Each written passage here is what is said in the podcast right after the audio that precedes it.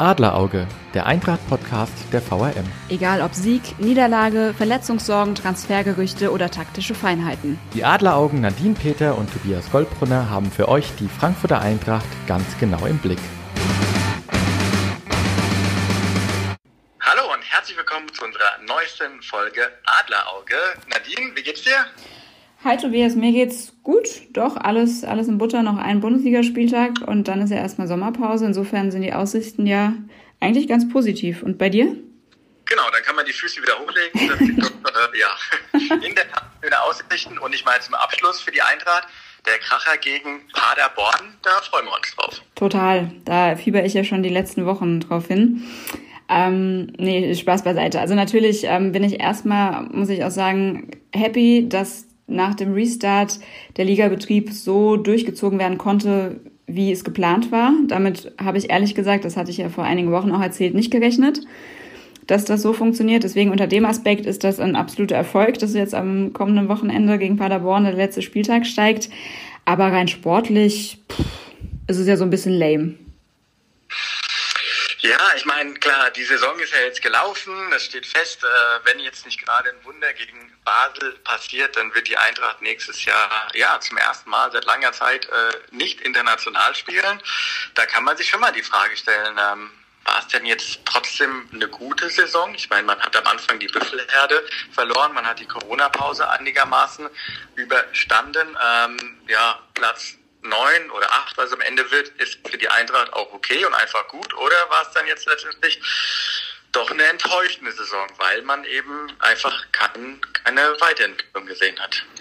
Ja, das ist äh, eine sehr berechtigte, aber ich finde auch sehr schwierige Frage, weil man das unter ganz vielen Aspekten sehr differenziert einfach bewerten muss, finde ich, wenn man sagt, es war gut oder es war schlecht diese Saison. Ähm, fangen wir mal vorne an, würde ich sagen. Also man ist ja dann, man hat sehr früh äh, die Saison gestartet, dadurch man ja die Qualifikation für die Europa League spielen musste. Und da wurde ja schon im Vorfeld viel gemutmaßt, ob das dann gut sei oder nicht, weil man eben so früh schon ähm, loslegt und ganz viel Zeit ähm, quasi ja verloren hat im Vergleich zu anderen Vereinen, die deutlich länger eine Sommerpause hatten oder auch Zeit hatten, äh, die Vorbereitung gescheit zu gestalten. Mm, da hat man ja schon Angst gehabt, dass hinten raus die Luft ausgeht, wie es ja die letzten Jahre auch immer schon mal ohne diese Belastung im Vorfeld passiert ist. Ähm, und ich finde, unter dem Aspekt hat man sich jetzt gerade hinten raus eigentlich ganz gut gehalten. Dass es jetzt nicht äh, für die ersten sieben gereicht hat, ähm, damit habe ich fast schon gerechnet, wenn ich ehrlich bin vor der Saison. Ähm, und ich war ja eher so auch sehr negativ eingestellt und ich habe zu denjenigen gehört, die gesagt haben, diese Europa League Qualifikation tut der Mannschaft nicht gut und das kann dazu führen, dass sie relativ lange auch hinten drin in der Tabelle stecken. Ähm, und ich finde, wenn man das unter den Aspekt betrachtet, haben die sich da selbst ganz gut aus der Affäre gezogen. Du hattest aber auch in Anführungszeichen, Anführungszeichen das Glück, ähm, dass du natürlich diese Corona-Pause hattest. Ich meine, da konnten die Jungs natürlich auch Kraft schöpfen. Absolut, ja. Also deswegen ist, glaube ich, auch ähm, so ein einheitliches Fazit oder so ein, so ein Kletterstrich unter der Saison nicht machbar, weil halt dieses Jahr alles anders war. Ne, also das war ja, ähm, also wenn man es jetzt, wenn man eine Schablone auflegen will und das mit der Vorsaison vergleichen will, das funktioniert überhaupt nicht, weil halt, wie du sagst, diese Corona-Pause drin war. Ähm, wo ja aber auch ähm, nach dem ersten Spiel, nach dem Restart, das Heimspiel gegen Gladbach, alles erstmal danach aussah, als sei diese Corona-Pause nicht so gut gewesen. Das stimmt, das stimmt. Ähm, was, was ja einen da positiv stimmt, ich meine, ähm, Wochen, Monate lang hat man sich die Frage aller Fragen gestellt, was ist eigentlich in 100 Millionen passiert, die Freddy Bobic durch den Abgang der Büffelherde verdient hat. Ja. Ähm, jetzt zuletzt äh, hat natürlich gerade Dominik Kor mhm. hat äh, auf einmal performt, hat angedeutet, was er vielleicht äh, könnte. Und natürlich für mich eigentlich, wenn man, ja, wenn du mich fragen würdest, die Entdeckung der Saison ist oder auf jeden Fall der Corona-Zeit äh, natürlich Andres Silva, ja. der angedeutet hat, dass er einer werden kann, der äh, ja, man sagt dann so schnell, der auch mal seine 15, 20, 30 Millionen wert ist, ähm, wobei es natürlich auch erstmal Jungs sind, äh, die sich immer noch weiterentwickeln. Absolut, also das ist ja generell bei äh, Neuverpflichtungen oder bei Sommertransfers immer so eine Sache. Du hast ja, ich kann, kann mich da jetzt nicht auf eine Prozentzahl festlegen, aber ähm, nicht alle oder die wenigsten funktionieren ja auf Anhieb. Das ist ja so, ne? dass man immer, wenn ein Umbruch im Kader stattfindet, erstmal nicht weiß, ähm, wie fügt sich das alles dann zusammen und der eine Spieler braucht ein bisschen weniger Anlaufzeit, andere Spieler brauchen aber halt teilweise auch mal locker ein Jahr. Also auch wenn ich mich da an damals einen Sebastian Aller zurückerinnere, der hat zum Beispiel beim Pokalfinale, beim Pokalsieg 2018 über weite Strecken des Spiels auf der Bank gesessen und kam dann als Joker. Das kann man sich ein Jahr später, konnte man sich das schon gar nicht mehr vorstellen, weil er so essentiell war für das Frankfurter Spiel. Und er hat dann wirklich halt dieses eine Jahr Anlaufzeit in Frankfurt gebraucht, bis er so richtig durchgestartet ist. Ähm, und diese Zeit, finde ich, sollte man gerade auch jüngeren Spielern ja? Die Kamada hat, glaube ich, zehn Jahre gebraucht. ja, aber das Warten hat sich auch in dem Fall gelohnt. Ne? Und ähm, das ist, es ist ein gutes Beispiel, was du bringst. Ähm, das ist ja letztendlich auch eine, eine Strategie, finde ich, an der, der, an der die Eintracht äh, festhalten sollte, dass man äh, Spieler mit vermeintlichem Potenzial, wie es bei der Ichi Kamada war, vielleicht auch erstmal nochmal ausleiht. Äh, nach Belgien zum Beispiel, wie es in dem Fall war. Und dann kam der Kerl zurück und hat, ja, ziemlich eingeschlagen und ist eigentlich auch aus dem Offensivspiel der Frankfurter nicht mehr wegzudenken aktuell. Deswegen hm, muss ich da immer so ein bisschen, finde ich, abwägen, ähm, ob man da jetzt Transfers direkt als, als geglückt oder als Misserfolge einstuft, weil manche Jungs brauchen einfach ein bisschen länger, was jetzt auch die Beispiele, die du genannt hast mit Silva und Core eigentlich äh, ja, ver, ver, versinnbildlichen. Nichtsdestotrotz äh, muss man sagen, und darüber haben wir ja auch schon oft genug gesprochen, ähm, finde ich, hängt das Spiel noch viel von Philipp Kostic ab. Ähm, er ist derjenige, der die Impulse setzt, der die Momente hat, der Dynamik reinbringt. Ähm, ja, Daichi Kamada, hat viele, viele Geniestreiche gezeigt, aber eben immer noch nicht genügend.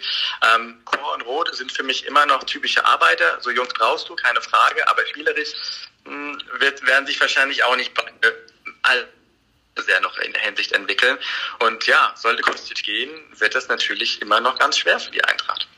Definitiv. Also über Philipp Kostic haben wir ja auch die letzten Wochen immer wieder mal gesprochen. Ne? Er war ja eigentlich ganz oft Thema, gerade wenn es um die Frankfurter Offensive ging. Ähm, ich finde aber auch, dass die letzten Wochen gezeigt haben, dass die Mannschaft nicht nur auf Philipp Kostic angewiesen ist, wenn es um, ums Spiel nach vorne geht. Ich finde, das hat zum Beispiel das Pokal-Halbfinale gegen die Bayern gezeigt, zumindest in der zweiten Halbzeit. Da war Kostic ja gesperrt. Und ich finde, da haben die äh, Frankfurter echt ein ordentliches Spiel gemacht, gerade äh, in der Offensive. Ähm, und das haben jetzt aber auch die vergangenen Spiele gezeigt, wo Kostic zwar gespielt hat, aber irgendwie dann doch nicht so richtig anwesend war, hatte man manchmal den Eindruck. Also ihm gelang nicht wirklich viel. Und dennoch konnten die Spiele äh, erfolgreich gestaltet werden oder zumindest, ähm, dass das gepunktet werden konnte, wie jetzt gegen Köln am Wochenende. Und ähm, da war Kostic beispielsweise auch nicht an dem, an dem Treffer beteiligt. Und ähm, das gibt mir so ein bisschen Hoffnung, dass sollte er verkauft werden, dass man da mit der aktuellen Mannschaft, sofern der gestern halbwegs zusammenbleibt, dann trotzdem ganz gut aufgestellt ist, aber natürlich dennoch ähm, sich äh, verstärken muss. Gerade auf der Position äh, von Philipp Kostic. Da musst du natürlich auch erstmal eine, einen Ersatz finden, der auch nur adäquat sich äh, ja, in diese Richtung äh, weiterentwickeln kann. Ja. Wobei ich fand, also Köln, ja, war okay. Ähm, gegen Schalke hat man sich unfassbar durch dieses Spiel dem Ende hin entgegengezittert. Das mhm. war, war ja jetzt auch souverän. Gegen die Härte hat man das auch okay auch gemacht, ähm, wobei die Härte sich ja auch letztendlich selbst geschwächt hat. Ähm, ja, also die Spiele haben mich nur bedingt überzeugt. Klar, man hat gepunktet, aber spielerisch war das jetzt auch nicht ähm, ja, allererste Sahne sozusagen. Das, das stimmt. Also da ist sicherlich Luft nach oben, aber ich habe auch gerade letztens mit einem Kumpel darüber diskutiert, der auch äh, ziemlich enttäuscht war. Da war schon abzusehen, dass es mit Europa nichts wird. Jetzt seit letztem Wochenende wissen wir ja, dass es definitiv ähm, zumindest über die Bundesliga nichts wird, dass nächstes Jahr international gespielt wird. Und mein Kumpel war da ziemlich angefressen, hat gesagt, ja, es ist keine Entwicklung zu sehen und man stagniert. Ähm, aber man muss halt auch trotzdem, das habe ich ihm auch gesagt, immer wieder auch so ein bisschen überlegen, wo man herkommt. Ähm, das, da werde ich echt nicht müde, das zu betonen, dass man vor zwei Jahren gerade noch zu dem Abstieg äh, von der Klippe gesprungen ist quasi und sich seitdem kontinuierlich ähm, zumindest im Liga-Mittelfeld gefestigt hat und mit dem DFB-Pokalsieg, mit den beiden internationalen Saisons jetzt ähm, durch die Europa League wirklich ja, da hat man Wahnsinnsspiele gefeiert, von denen man vor vier Jahren noch nicht mal gewagt hat, irgendwie zu träumen. Und deswegen muss man da immer, finde ich, auch so ein bisschen Realitätscheck machen. Ähm, die Eintracht ist halt einfach keine Mannschaft, die mal locker unter die ersten fünf, sechs oder sieben in der Liga kommt. Ähm, das ist nach wie vor nicht so und das ist auch wenn man auch die Verantwortlichen mal fragt, auch lange nicht der Anspruch. Die Normalität sieht halt einfach so aus, dass die Mannschaft ähm, sich im, im Bundesliga-Mittelfeld sätteln muss. Und das ist jetzt genau der Fall. Man steht jetzt auf Platz neun, hat vielleicht noch ein bisschen mit ein bisschen Glück die Möglichkeit, Achter zu werden und noch ein paar äh, mehr Euros ähm, in Richtung TV-Gelder abzusahnen. Aber letztendlich ist die oberste Prämisse, dass man nichts mit dem Abstieg zu tun hat. Und das ist auch in dieser Saison eigentlich ganz gut gelungen, bis auf so ein paar Wochen, wo man dann doch mal nach unten gucken musste, weil die Ergebnisse nicht gestimmt haben. Aber auch da hat man sich dann wieder gut aus der Affäre gezogen. Deswegen würde ich jetzt nicht sagen, dass es eine vergeigte Saison war, wenn man das mal versucht, rundum irgendwie zu bewerten. Das stimmt. Also, dass man seit Jahren relativ souverän immer wieder die Klasse hält, das, ähm, das darf man nicht vergessen. Das versteht sich nicht von selbst, weil wenn man überlegt, ähm, ja, wer, wer alles in der zweiten Liga immer noch spielt, äh, mit, mit Stuttgart, HSV und so weiter, dass vielleicht Werder Bremen jetzt runtergehen muss, mhm. ähm, da die Eintracht schon sehen lassen, in der Tat, ja.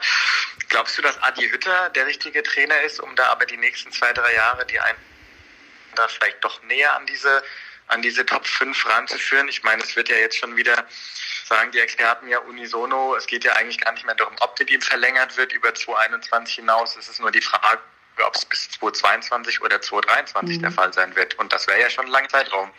Absolut, aber ich finde das auch äh, total sinnvoll, dass man da jetzt über eine Vertragsverlängerung nachdenkt, weil der Vertrag von Hütter läuft dann zu Ende der nächsten Saison aus und man möchte ja auch seitens des Vereins ein bisschen Planungssicherheit haben. Das heißt, es gibt jetzt eigentlich auch für mich in diesem Sommer nur die Option äh, zu sagen, man verlängert und zwar vorzeitig und dann auch möglichst langfristig oder man ist halt jetzt schon an dem Punkt, wo man sagt, okay, hier trennen sich die Wege, was aber ähm, das wäre Schwachsinn. Also wenn du mich da wirklich fragst, das, das wäre Blödsinn, weil äh, Adi Hütter meiner Meinung nach einen sehr guten Job macht und sich jetzt gerade in dieser Spielzeit auch so ein bisschen als Krisenmanager bewährt hat. Ähm, er ist zwar dann auch nicht immer ähm, also er hat Krisen auch mitunter selbst verschuldet, ne, weil einfach die Ergebnisse teilweise über Wochen nicht gestimmt haben.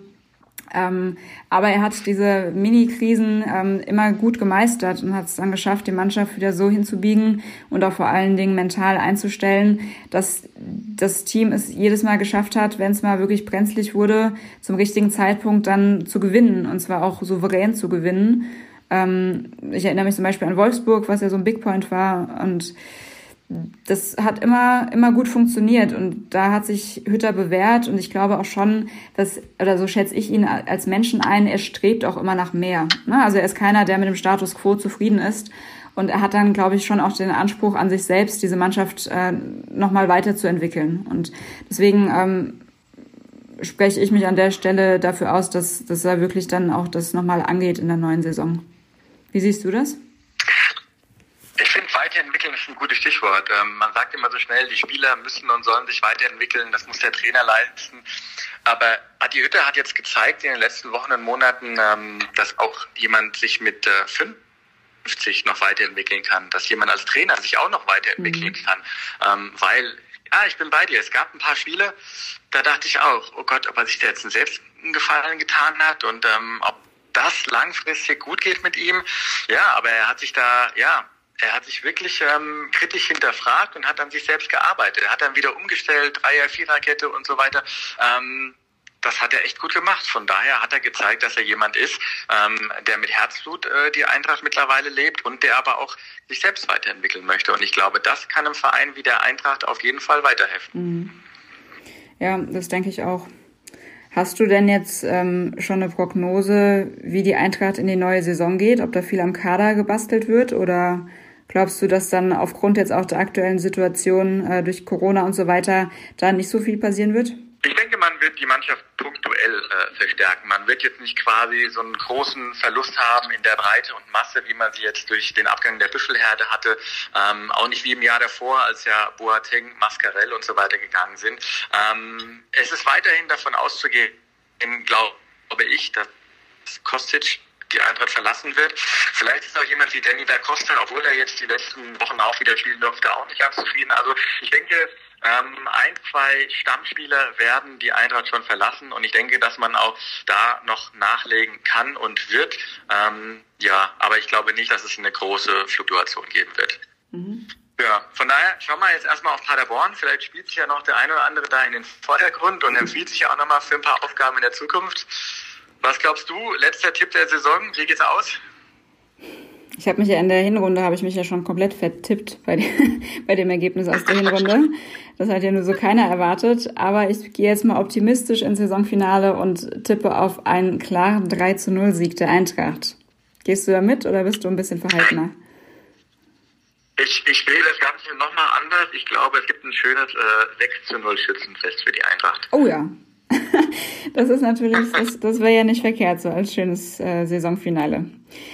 Ja, dann warten wir ab, was am Samstag passiert. Wir halten euch auf jeden Fall weiterhin auf dem Laufenden. Bis bald. Macht's gut. Ciao. Ein Angebot der VRM.